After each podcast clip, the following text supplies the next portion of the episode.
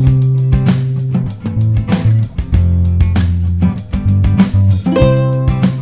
aquí y el ahora es un regalo.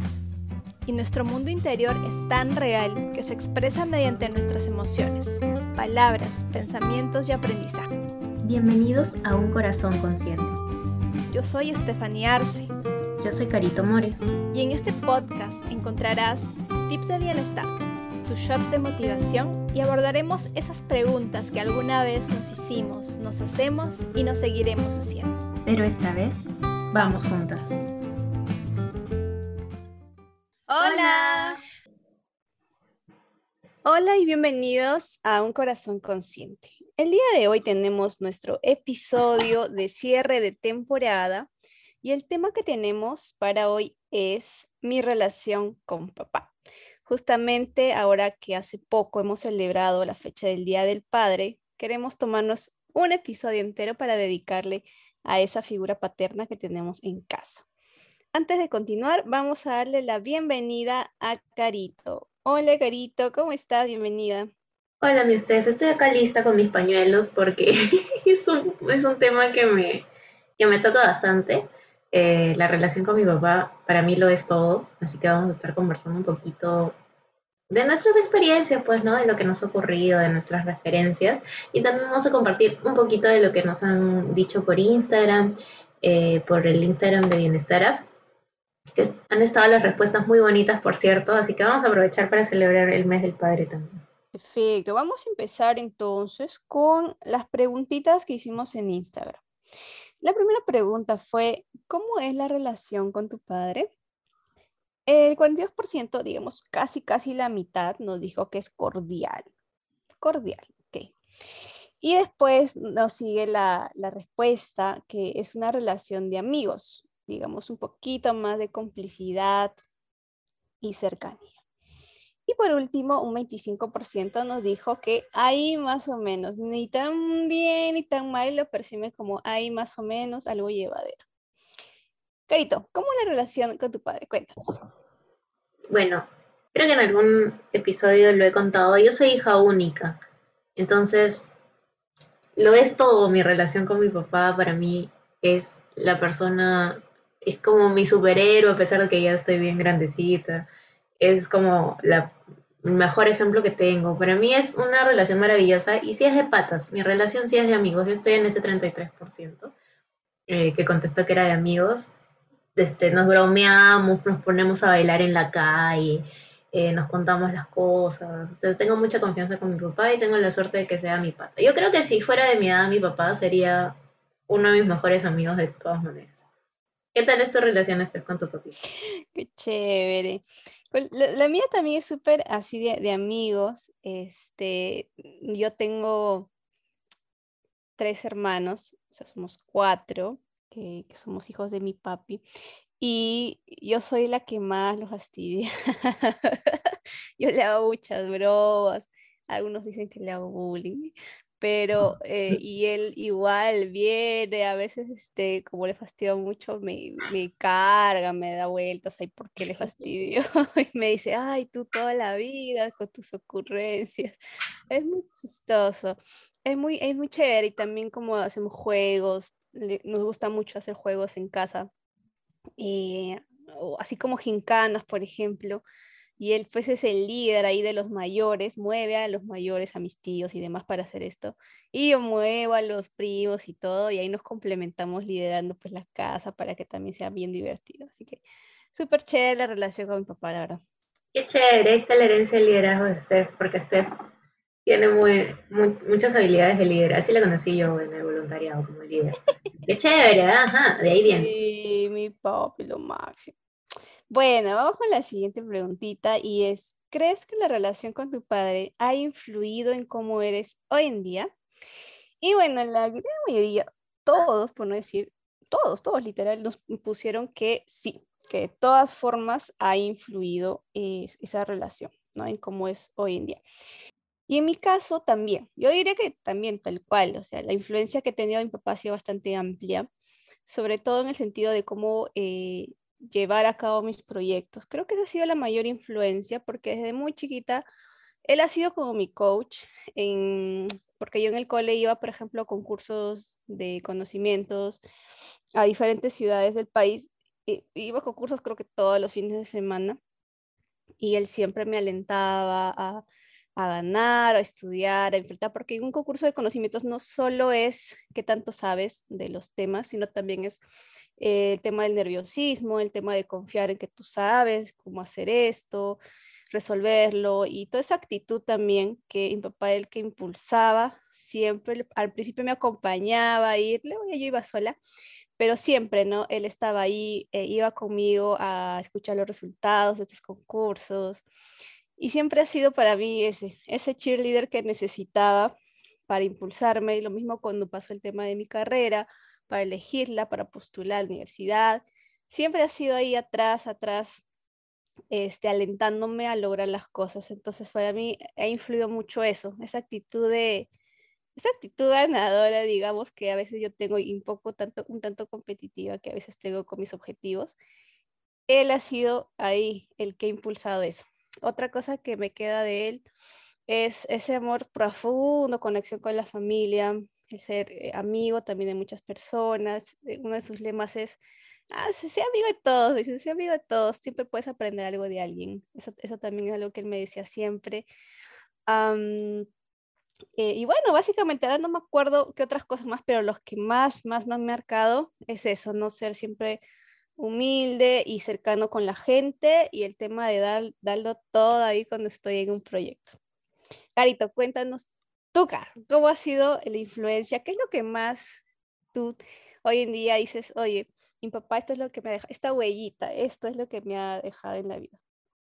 Uy, un montón de cosas. En realidad, eh, pero para empezar, su puntualidad para mí me ha marcado y su respeto a los demás. O sea, él es súper considerado, a pesar de que tiene un carácter como digamos, un poco fuerte, como es serio a primera impresión, en realidad es una persona extremadamente considerada con los demás, siempre piensa en los demás. Incluso si a veces para un taxi y le cobran, no sé, pues dice acá tantas cuadras y dicen cinco soles, no, muy poquito, mejor seis.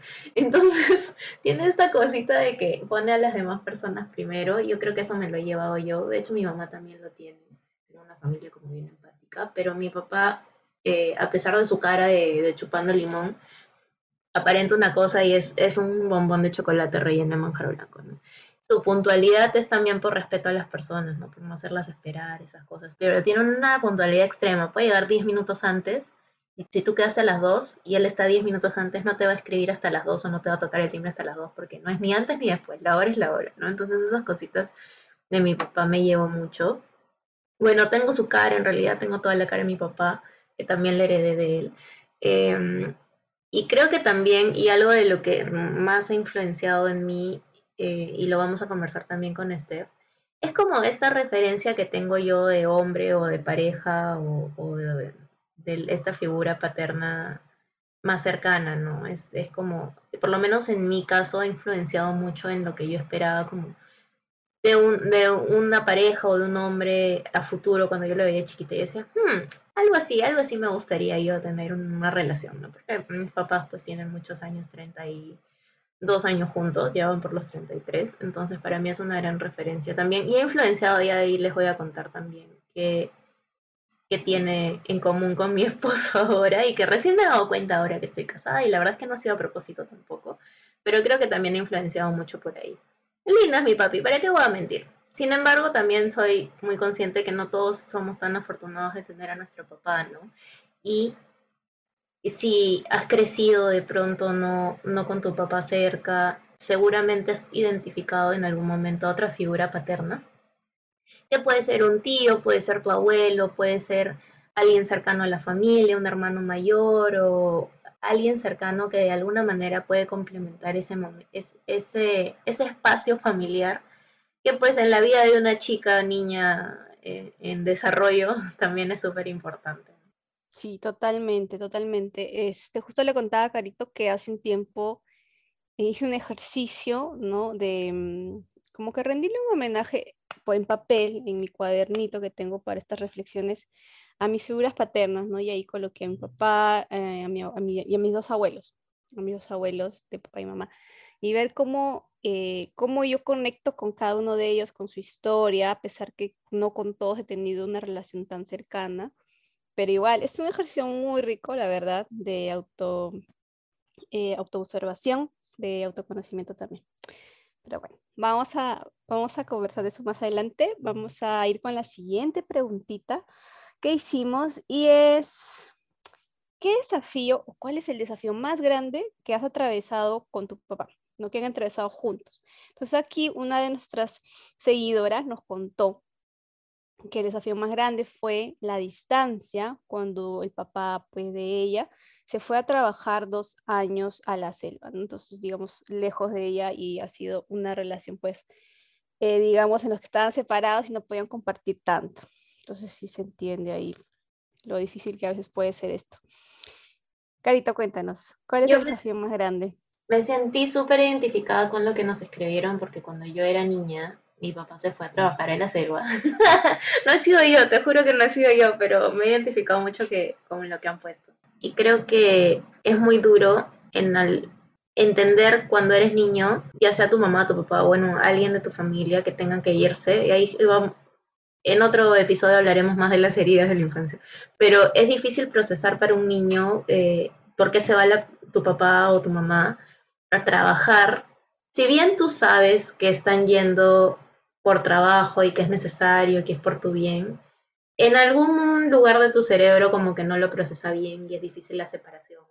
Entonces yo creo que ha sido muy duro para mí, me ponía muy triste, me acuerdo de cuando se iba y llorábamos, mi mamá y yo llorábamos porque sabíamos que no lo íbamos a ver. Y ahí particularmente me acuerdo de un viaje que eh, era en la selva, pero no era en la selva ciudad, porque mi papá es arquitecto, todo esto, entonces iba a ser horas, pero a veces muy, muy lejos y tenía que llegar a la ciudad, luego ir, tomar un bus, luego irse en un barquito y después cuando llegaba al lugar en el barquito no había este teléfono, entonces tenía que tomar su barquito regreso para poder llamarnos, o sea, ese, a ese nivel de, de distancia estábamos y fue muy, muy duro, yo me acuerdo de eso, pero también me acuerdo que todo el tiempo como que nos reforzaba, lo estoy haciendo por ustedes, todo esto es por ustedes, entonces yo me estoy emocionando. Pero sí, sí, eh, me identifico mucho con lo que nos han escrito, eh, porque es un, es como, sabes que está lejos, pero a la vez tu relación como que se fortalece también ya, porque valoras lo que están haciendo por ti. Yo creo que es ahí un amor, eh, un amor fortalecido en la distancia. Sí, sí. Oh, claro, fortalecido es que te queda aprender a, quererlo de otra forma, ¿no? En otra circunstancia y te das cuenta que a pesar de esa circunstancia dura, pues se siguen queriendo un montón. Todavía el amor crece, el amor crece. Qué lindo. En mi caso, a ver, vamos a, vamos a caminar por, por las memorias.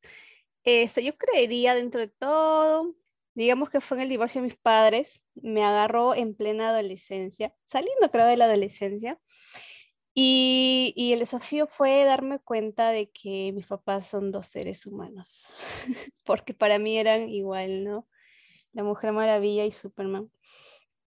Y, y, me di cuenta que cometen errores, de que tal vez no les va a ir bien ciertas cosas, de que tienen defectos, de que van a necesitar de, de nosotros, de sus hijos, contención, eh, cosa que en esa edad para mí es un escenario que no existía. O sea, para mí siempre ellos eran mi todo, ellos me proveen todo, toda mi estabilidad emocional, todo, ¿no? Pero cuando pasa el divorcio, como que está, es como si pasa un tsunami en, en, la casa y, y ahora ellos también necesitan de nuestra comprensión, nuestro sostén y yo no sabía cumplir ese rol para nada, entonces, o simplemente mirarlos como un ser humano, yo no estaba preparada para eso. Eh, y me sentía muy eh, desorientada, muy triste, decepcionada, por qué no decir, en ese momento mi mente o mi yo, mi yo todo no estaba preparada para, para eso. Entonces fue un proceso bien largo, la verdad. No fue de un año, no fue de dos, fue de mucho más tiempo, en el que fui procesando todo, fui asimilando todo y y con el tiempo así bien largo, la verdad duró muchos años, pude entender y pude reconciliarme con eso. y pude ver a mis papás y en específico a mi papá, sobre todo, ahora que, nosotros estamos hablando de él, verlo a él y, y conectar con esa parte tan profunda, ¿no? Eh, y, y, nada, cuando me di cuenta de eso y cambié mis lentes, porque si era algo que tal vez yo necesitaba. Y también luego alinear, por ejemplo, alinear cosas en las que yo puedo influir, porque en un divorcio siempre hay, hay ahora, hay dos personas que cada una tiene su versión de qué ha pasado. Entonces siempre a veces los hijos quedan en el centro y pues hay una avalancha ahí de, de cosas que te dicen, que no necesariamente es agradable, la verdad que no lo es. ahí los que tienen papás divorciados me entenderán. Este, y entonces igual, ¿no? Del, eh, marcar ahí el límite hasta donde yo influyo en este tema, ¿no? Porque justo yo soy una de las hermanas mayores y me tocó ahí el rol de, de tratar de explicarle a los pequeños qué pasaba y yo misma no entendía, entonces era una cosa muy difícil. Entonces, pero sí, ya llegué a un punto en, plantarme y decir, mira, este tema es de ustedes, nosotros no vemos nada, se arreglan entre ustedes. Entonces, también, ¿no? Exigir, de mi parte eh, digamos, esos roles y responsabilidades claros y a su, a su vez conectar con esa parte tan humana de ellos. yo creo que fue un tema bien de equilibrios entre pedir eh, algo, pero también aceptar cosas, ¿no? Aceptar cosas, asimilar cosas y fue un proceso así bien intenso que como digo, no duró ni uno, ni dos, ni tres años, fue muy largo y ya hoy en día creo que puedo vivir en paz con eso. Eso ha sido, digamos, el desafío más grande que me ha tocado con mi papi.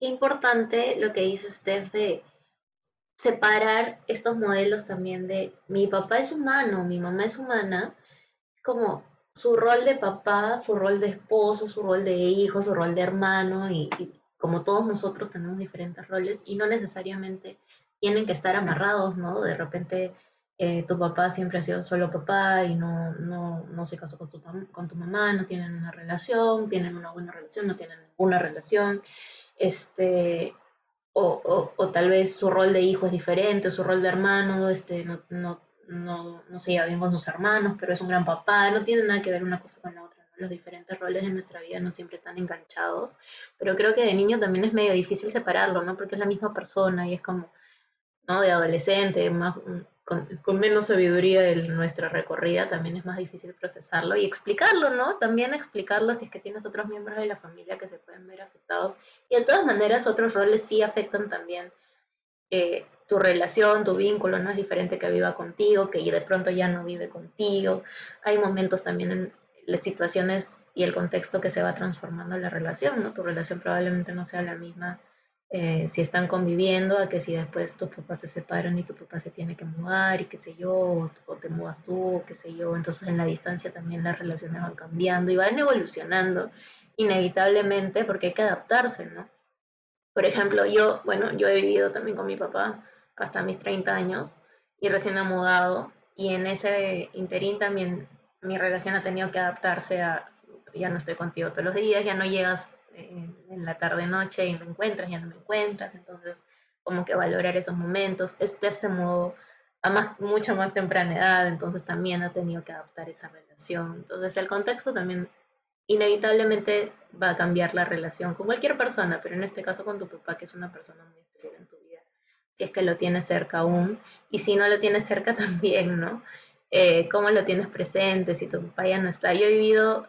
Eh, lutos de por ahí algunas personas cercanas, tíos, y por ejemplo, ¿no? un tío querido mío falleció, un gran padre, por cierto, y mi prima, pues, mis primos en realidad, o sea, qué, qué duro momento, y aún así pienso y siento que tienen una relación muy bonita con su papá, ¿no? Es como que han sabido englobar esos momentos y rescatar aprendizajes, enseñanzas, lo que le prometieron, lo que dijeron que iban a hacer juntos y lo han completado. O sea, incluso esas cositas que habían dicho, papá, vamos a hacer. Eh, yo les cuento, pues mi familia es súper grande. Entonces dije, mi, mi, tío había pedido a mi tía que hagamos los panamorecanos, porque mi apellido es More. Entonces, panamorecanos. Y mi tío fallece y dijimos, bueno, pues, ¿no? Como tal vez no estamos muchos de ánimos de hacer eso. y los chicos y mi tía se movieron, igual lo hicimos, ¿no? Entonces como un legado es como mantener esa relación en pequeños momentos con esta persona especial que de repente ya no está, que en este caso es tu papá, una figura paterna cercana. En mi caso también mi tío igual era una figura paterna porque es un tío cercano y que nos enseñaba mucho y nos dejaba muchas enseñanzas. Entonces, como cómo mantener esa relación según el contexto. Y, bueno, como decía Carito, el tema de, de cómo va evolucionando la relación y también las personas, yo creo las personas, porque en el caso del tema que les comenté, mi, mi, mi tema, mi desafío, siento que mi papá y hemos evolucionado juntos, hemos aprendido juntos, porque era una situación nueva para todos. Entonces, hemos aprendido, nos toca aprender juntitos todo, así como, como amiguitos de salón.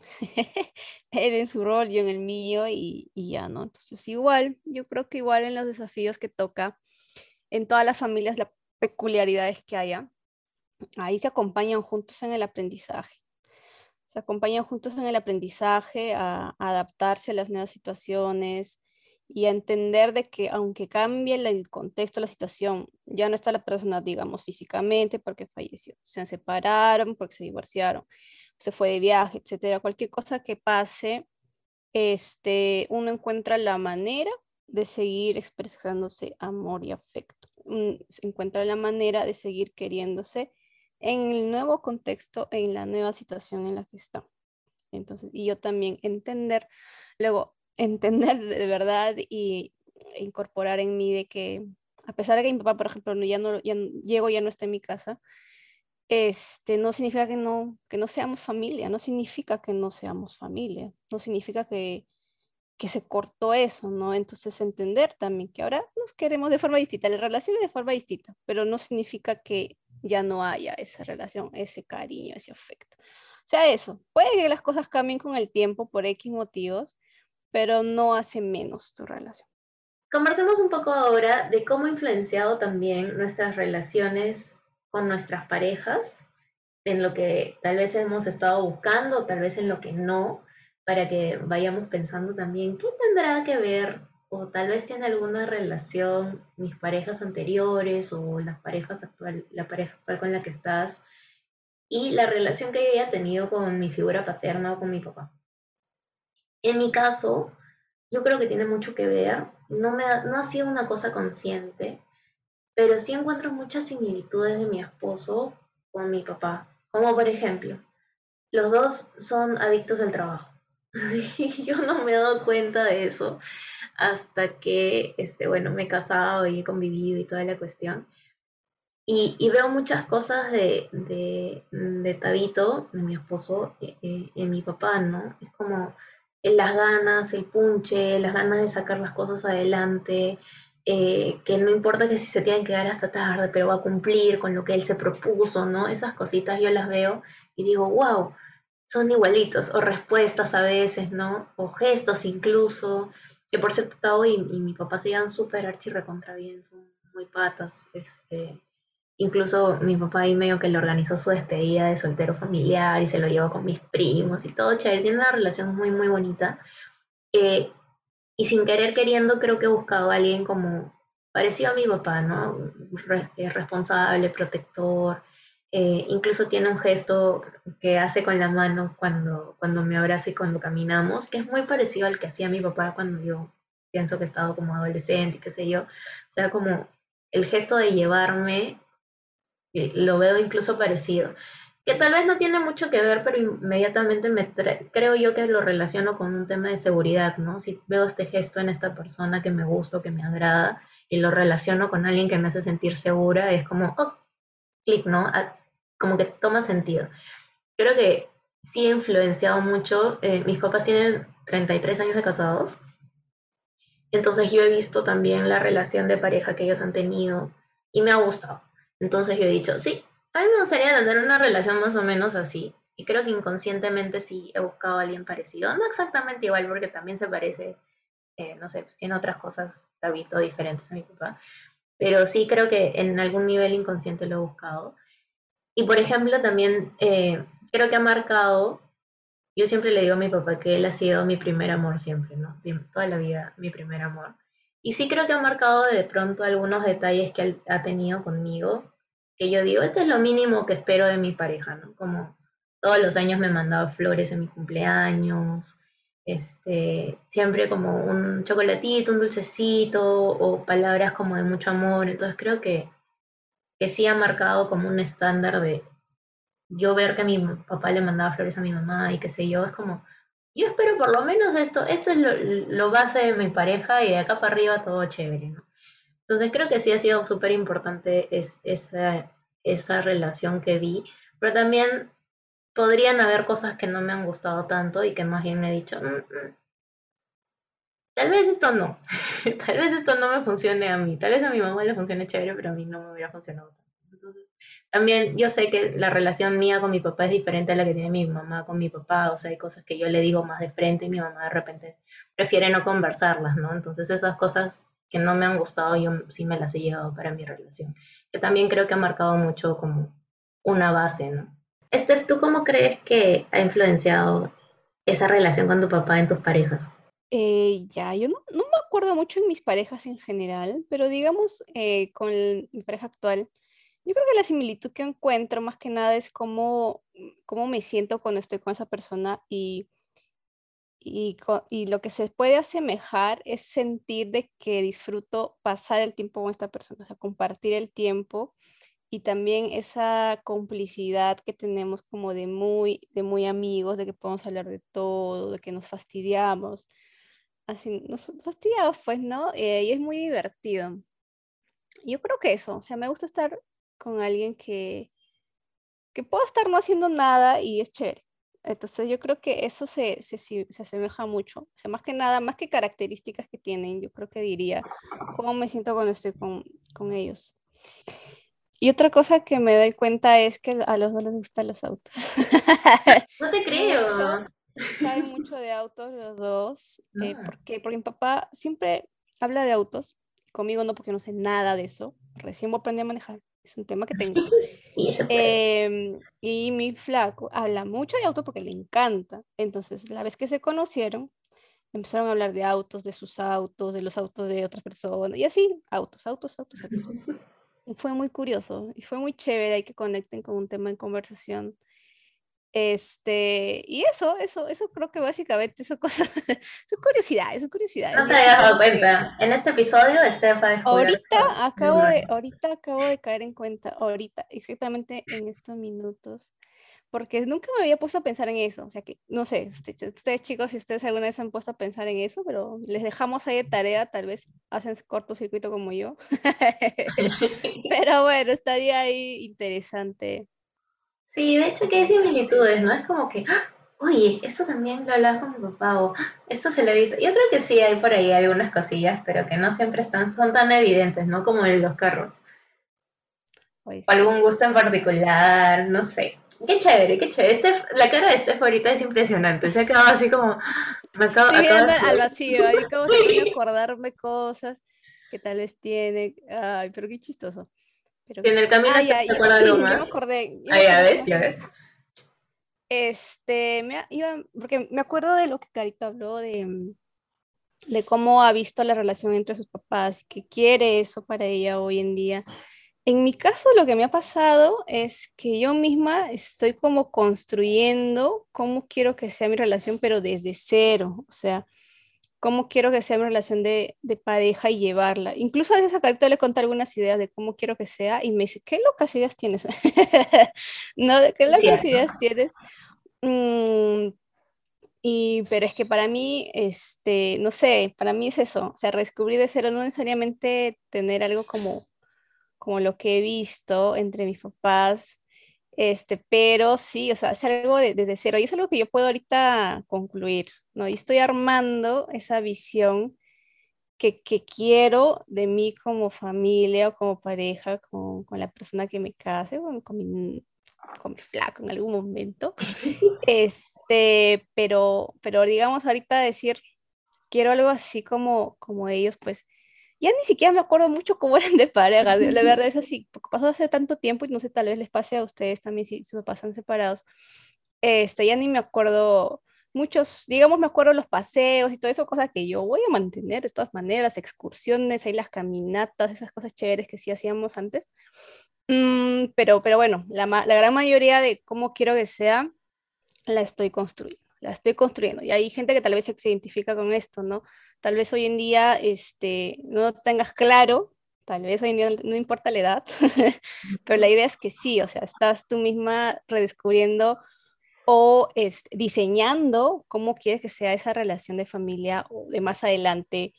No tiene por qué ser como como normalmente se, se, es, ¿no? Se es o se tiene. Entonces, este, ahí, ahí estamos juntos en el camino. Totalmente de acuerdo. Lo que te hagas, siempre le digo a usted, siempre, porque me viene con estas ideas así como fuera de la caja. y yo le digo, me parece chévere que te funcione y siempre y cuando le funcione a los dos, siempre es maravilloso. Y, y, por eso nos encanta también conversar, porque siempre Steph tiene su punto de vista y yo tengo otro distinto. Es como, ¿de verdad? Y es como, sí, es chévere, es chévere. Y, y pienso que cada uno construye de la referencia que tiene, si le gusta o no, tomas lo que más te sirve y lo que no te sirve, o sea, puede, no te funciona en su momento, entonces puedes construir algo. Siempre hay una nueva oportunidad de construir algo que se adapte a lo que tú quieres. Vamos con la siguiente pregunta. ¿Te gustaría mejorar la relación con tu papá? Y la mayoría de personas nos, nos contestó, tal vez podríamos mejorar. La mayoría dijo, claro, que sí, un poco, tal vez, pero la otra mitad, casi toda la otra mitad dijo, sí, totalmente, totalmente. Este, y bueno, yo creo que las relaciones siempre pueden o mantenerse, ¿no? Chévere, si va todo bien, pues sí, o sea, mantenerse, y eso no significa que no haces nada al respecto. O sea, no significa que ya está bien la relación y no haces nada y te echas a dormir y ya fue. Sino siempre hay que nutrirla, siempre hay que eh, darle ahí, ¿no? Es su toque para que también se mantenga fuerte. Ese tipo, este tipo de relaciones son fuertes, influyentes, como ya hemos hablado, y siempre estar ahí, siempre estar ahí. Eh, yo, como les decía, no vivo con mi papá hace mucho tiempo, este, pero desde hace unos añitos yo empecé a entender la importancia de mantenernos comunicados, porque sí, llegó un punto en todo esto que les decía, el desafío grande que pasamos, yo estaba muy sobrecargada con ese tema emocional y llegó un punto en que ya ni siquiera quería responder las llamadas de mi papá, y lo digo porque ya lo hablé con él y no hay problema. Ya ni siquiera quería responder las llamadas porque no, quería tener esas conversaciones que no estaba dispuesta a, a tener, entonces este, yo ya ni respondía. Luego entendí, hicimos las pases, nos hablamos, nos dijimos todo, todo chévere, y desde ahí nos llamamos de verdad muy seguido, conversamos muy seguido, y con mi papá cuando hablamos pueden ser más de una hora tranquilamente y hablamos de todo, este, y eso se ha mantenido. Ahora, hace un par de años falleció una de mis figuras paternas muy importantes, que es mi abuelo, mi abuelo y ha sido una, una cosa así bien, bien loca porque, bueno, no, no era algo que me esperaba. Y cuando pasó esto, dije, quiero pasar más tiempo presencial con mi gente que, quiero. Y empecé a viajar, viajar un poquito más frecuentemente a mi tierra, ¿no? Porque yo, yo iba dos veces al año. Y ahora trato de ir más veces eh, y voy los visito, paso tiempo o promuevo de que vengan. También promuevo y meto mi, eh, el, el, pricing para que vengan. Este, y eso es lo que estaba haciendo, tratar de visitarlos más tiempo y cuando les visito estar ahí, estar, conversar, salir, pasear. Eso que le, para mí ha tomado una fuerza muy importante, eh, eso de, de compartir, compartir y escuchar, también escuchar, escucharles, porque a veces antes yo tenía esto, y no sé si les ha pasado a alguno, que no sabía de qué hablar con mis, con mis abuelos, con la gente mayor, me quedaba ahí y a veces me contaban sus historias y a veces a mí me interesaba, a veces no, y verdad lo digo porque me pasaba. Pero hoy para mí es oro. Me siento y escucho sus historias de hace como 50 años y yo feliz y, y les pregunto cosas y me involucro en la historia que me está contando y de verdad he, he empezado a conocer más, les he empezado a conocer más a, ellos y, y, eso es cuando te permites, no te permites eh, disfrutar de esa compañía, de esa gente. Entonces, esas son las acciones que he tomado hace poco, en los últimos años, para fortalecer la relación más. Yo creo que también es un tema tal vez de madurez, ¿no? De, de empezar a, a, darle la importancia que se merece. Puede ser. Vamos a compartir ahora momentos especiales, como solo especiales de padre e hija. Voy a empezar, por ejemplo, el primer momento especial que se me viene a la mente es mi quinceañero. El baile, el vals con mi papá que era algo que mi papá esperaba, pucha, desde que estaba chiquita y me cargaba, y dice mi mamá que se acuerda que mi papá me agarraba en brazos chiquitita y, y se ponía a bailar el vals y me, le decía, y me decía, hijita, vamos a practicar para tu quinceañero. Y mi mamá se mataba de risa y le decía como, falta un montón, y de pronto no falta un montón y ya era la época de mi quinceañero. No es que yo haya soñado toda la vida con un quinceañero, creo que mis papás más que yo eh, pero ese momento del vals era algo como que esperábamos. No estaban de moda las coreografías ni nada, porque si no creo que con mi papá hubiéramos bailado un festejo, no se nos ocurrió, pero bailamos el vals y creo que fue un momento muy bonito, eh, padre e hija, que estábamos esperando por mucho tiempo y siempre me va a acordar. Qué lindo el quinceañero, yo no tuve quinceañero, no tuve quinceañero, justo pasó ahí un tema familiar y no, no tuve quinceañero, pero ¿Cómo fue el acuerdo? Ok, no me dan quinceañero, pero voy a ir a todos los quinceañeros de mis amigas que me inviten ese año. Y fui como a 10, 12. Fue un montón de quinceañeros. Así que ya bacán, no, me quejo, me quejo. Me disfruté un montón. Y también fui, o sea, yo iba con mi, mi mamá, me llevaba, mi papá también me llevaba, así que ellos también lo han disfrutado.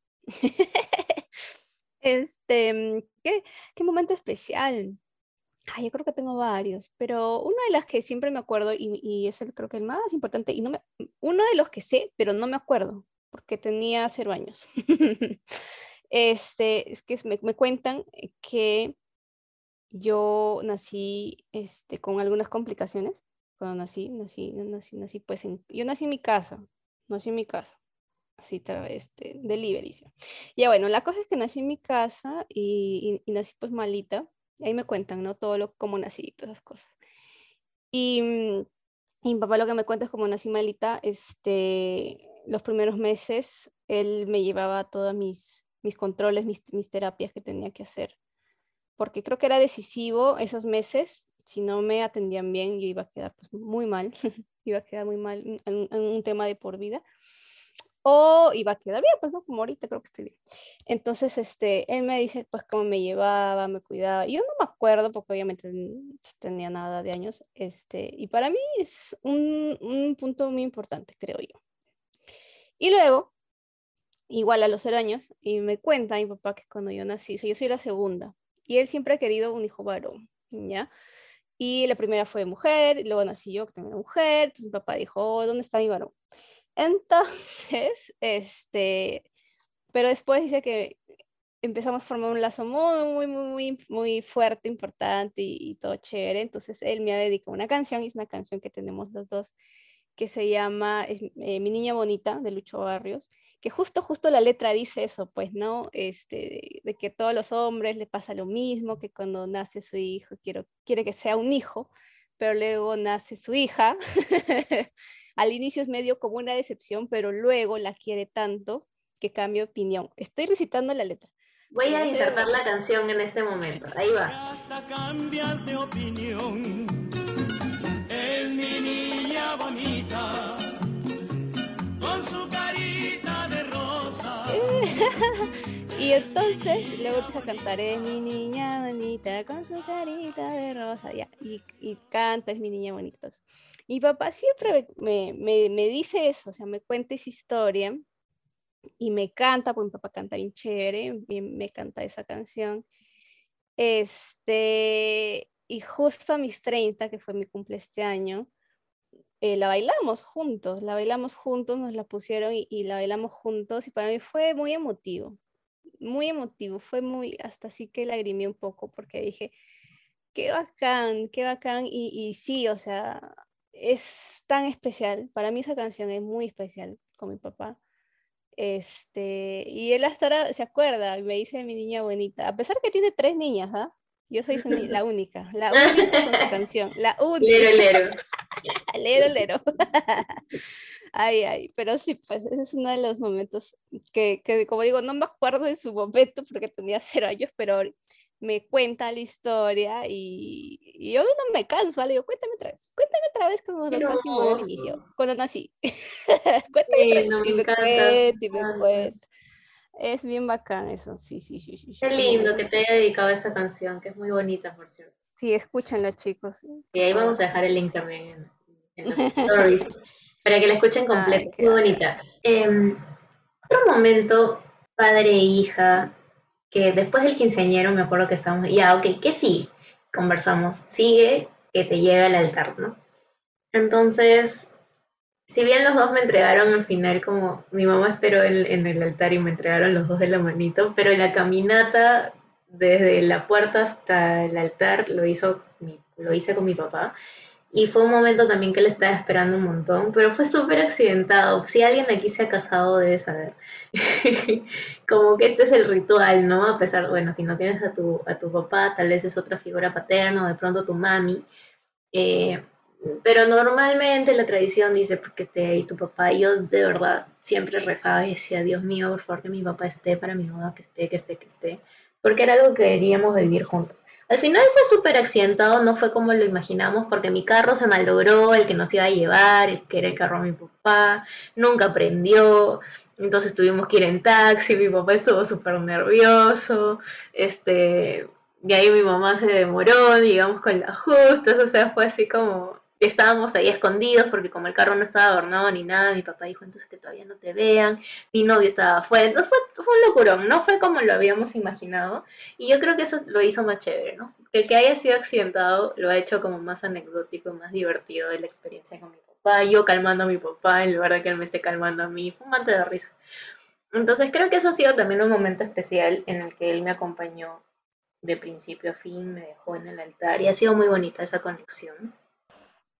Y otro momento que creo que tengo cercano, que pasa cada cierto tiempo, es este, nuestros viajes chiquis a Cerro Azul. Cerro Azul es una playa que está muy cerca a Lima. Eh, y mi abuela es de Cerro Azul, entonces mi papá tiene muchos recuerdos en Cerro Azul de su niñez y yo también, de hecho, porque él me llevaba cuando era niña. Entonces, bueno, mi mami no es que ame la playa tampoco, entonces no siempre va, pero yo sí. Entonces vamos los dos eh, y tenemos este espacio como de solamente pasear, paseamos por el muelle porque hay un muelle bonito ahí en Cerro Azul y, y vamos los dos, ¿no? Entonces, conversando, caminando, abrazados y para mí ese momento es como oro puro. Siempre digo, pucha, cuando mi papi no esté me voy a acordar de estos momentos. Y ya de nuevo se me están aguando los ojos porque es súper especial para mí ese momento, incluso más que, que el momento del quinceañero, que el baile, que el vals, que todo. Yo creo que ese momento que es en cualquier momento que a mi papá se le ocurre, oye, es chinita, chinita me dice. No soy chinita, soy bien ojona de hecho, pero él me dice chinita. Chinita, este fin de semana vamos a, a Cerro Azul. Y digo, ya, pues vamos. Y vamos y paseamos y es hermoso. Ese momento para mí significa oro. Así como la canción de Steph, eh, para mí ese, ese momento allá con él, desconectados, para mí es súper especial. Bonito, qué emoción, qué emoción, qué lindo. Yo creo que Em, qué bonito es como recopilar o recordar estos momentos importantes y que son momentos que tal vez puedan eh, repetirse, ¿no? En otras situaciones como los viajes a Cerro Azul, en mi caso la canción que mi papá puso hace 30 años y que hoy, eh, este cumple de este año, la bailamos en el parque de mi infancia donde yo paseaba. Yo de la nada le dije, pa, hay que bailar, que no graben. y mi hermana puso la música y empezamos a bailar en el parque enfrente de todos. Entonces, este, siempre hay momento tal vez para reconectar con ese, ese momentos especiales que, que hacen que esa relación se fortalezca. Cuando la relación se fortalece, automáticamente se fortalecen las otras dos personas, ¿no? En este caso el papá, la hija, el hijo. Eh, o la figura paterna que tú tienes, que también decíamos que puede ser tus abuelitos, tus tíos, tu mamá misma, o otras personas que para ti cumplen este rol eh, en tu vida, ¿no? Entonces, qué lindo, qué emoción. Vamos a cerrar este episodio tan especial del mes del padre. Em, con mucho amorcito también a todas las experiencias que hemos vivido. Y vamos a Primero nos gustaría invitarlos a pensar, de repente anotar en una hojita, si es que quieres descargarlo, si es que quieres decírselo, si lo tienes cerca, pues aprovecha de decírselo. Pero nuestra última pregunta es, ¿qué te gustaría decirle hoy a tu papá? Ya sea que esté, no esté, esté a tu lado, esté en tu casa, no esté en tu casa, tal vez eh, lo tienes cerca y si puedes aprovechar y decírselo, tal vez se lo puedas decir. O tal vez simplemente quieras dejarlo en tu cabeza y también todo es perfecto. Pero ahora le quiero preguntar a Esther ya para cerrar el programa también. ¿Qué te gustaría decirle hoy a tu papá? Me gustaría decirle que estoy súper agradecida por porque él me tocó de papá, Porque, porque, porque me dio a la familia que tengo, este, con todos, no todos, todo el familión chévere, y por hacerme sentir amada profundamente. Eso le diría. Gracias. ¿Tú qué le dirías, Cari? Ay, le diría que es la persona más maravillosa del mundo, que siempre va a ser mi primer amor, que amo los momentos con él todos los días, así no lo tenga cerquita todos los días, y que me llevo todos sus valores, todo su ejemplo, porque es la persona más coherente que conozco, eh, y que lo amo y lo voy a amar por siempre, y que es una persona muy importante, no sé qué haría sin él, sé que tendría que seguir adelante sin él, pero es mi base, es mi, es, es, es mi columna, que lo amo mucho, eso le diría. Hermoso. De acá de frente a llamar al papá. y decirle todo. Qué lindo. De verdad estamos muy contentas de compartir esta, este episodio que invita también a, a mirar ¿no? cómo está hoy en día tu relación eh, con tu figura paterna, cómo te sientes con esa relación. Como decíamos, puede ser más personas, más que una, ¿no? Si incluimos un poco más, abrimos un poco más la, imagen. Em, reflexionar en cómo ha influido en, nuestra vida, reflexionar en cómo ha cambiado, se ha transformado esta relación y todo el camino que se ha atravesado para, para estar hoy en día donde está. Recuerden que si quieren saber más sobre bienestar, pueden seguirnos en arroba bienestar center en Instagram y en Facebook y también seguir interactuando. Ya de hecho este es el cierre de temporada, Steph.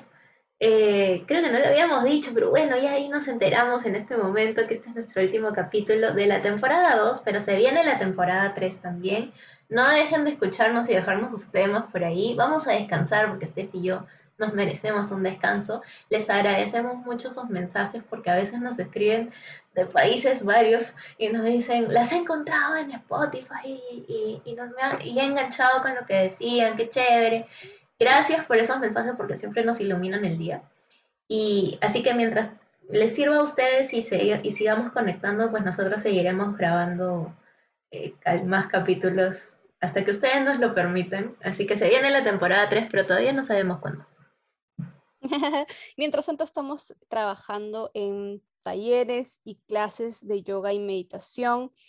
Pronto, pronto, no sé, Carito, tú me das el go para soltar lo que se ya, viene. Lo cuento, se viene un, el primer retiro de Bienestar Up Center, primer retiro de bienestar, tal cual, un día enterito para poder trabajar eh, en el auto conocimiento, en técnicas ahí de mindfulness y muchas, muchas, muchas cosas más. Atentos, atentos a nuestras redes en Instagram, que ahí vamos a poder compartir la información de fecha, día y todo lo necesario para que puedan inscribirse.